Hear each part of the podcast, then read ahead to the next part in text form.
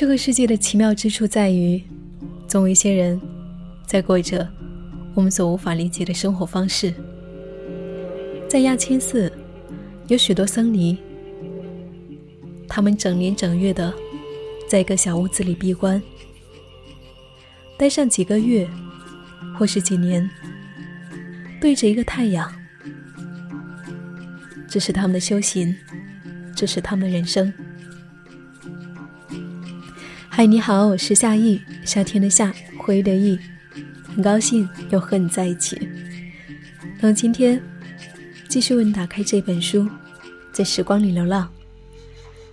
让我们跟随江夜的文字，去到亚青，去看一看不一样的生活方式，不一样的信仰。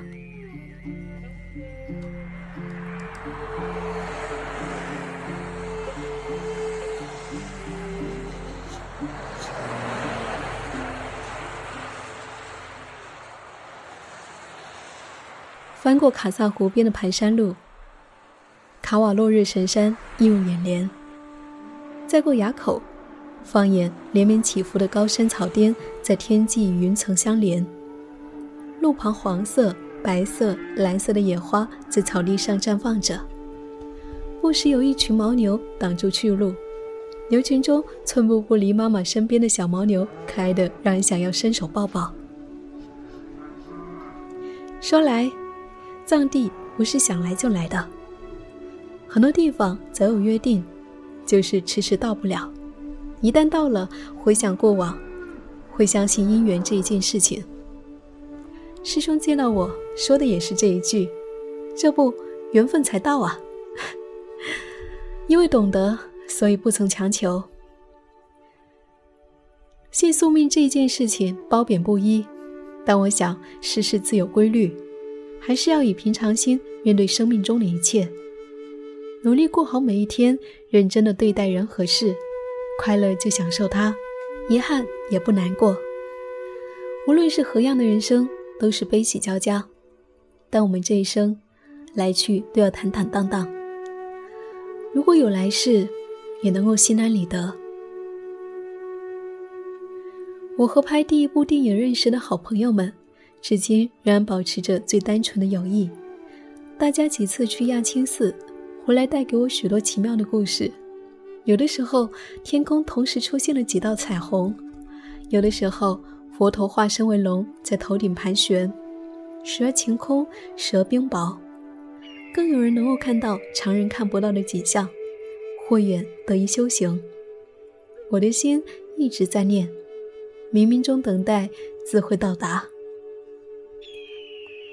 传说中的解脱门和莲石像，次第矗立在薄雾缭绕的山谷，既庄严肃穆又神秘幻象。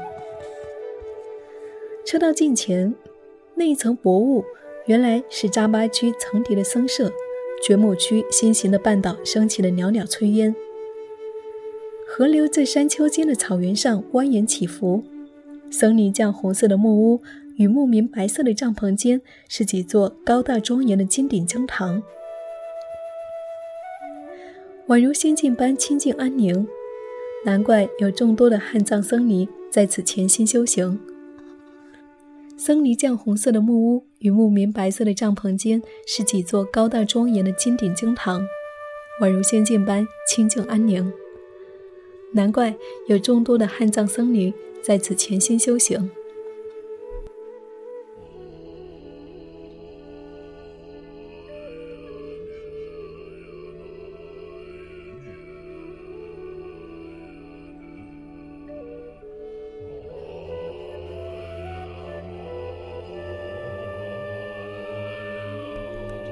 亚青宾馆算是当地最豪华的住宿了，在一楼的餐厅可以吃到素餐。喇嘛舍利塔就在宾馆右侧，在夜间的光线中美妙至极。依稀有藏民在转经筒，仿佛还可以听到经堂里面传来的诵经声。这一晚，我梦见观音菩萨现身。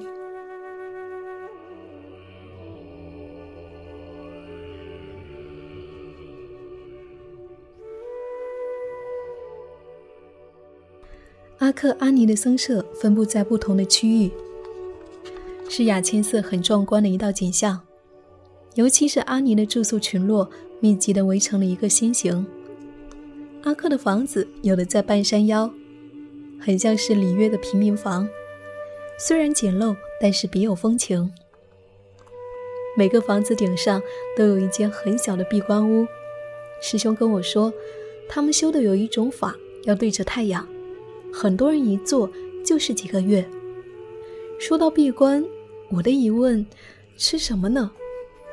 这么小的屋子，全着坐几个月，会有人放弃吗？那些小阿尼呢？小阿尼只有几岁啊？很难想象，如同这个世界一样，他们有我们无法理解的信仰和坚持，他们有我们无法理解的信仰和坚持。过几个月，亚青寺即将大雪遍野，街上将看不到人，而每个闭关的小屋里面却不会空荡，所有人都会静静的开始他们的修行。面对饥寒，面对孤单，唯有信念热烈饱满。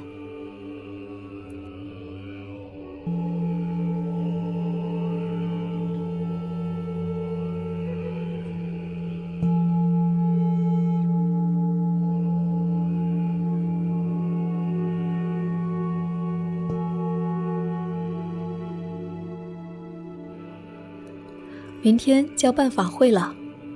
即使细雨蒙蒙，虔诚的藏民们也没有缺席。这是他们的盛会，是他们的劳作，幸福的依托。在这个小小的山谷里，每个人都是快乐的。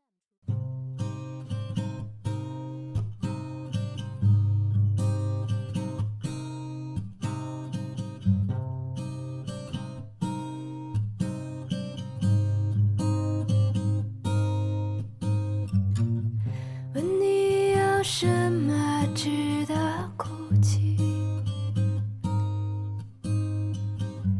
天空从未黯淡无光除非你的眼中失去色彩还会在绝望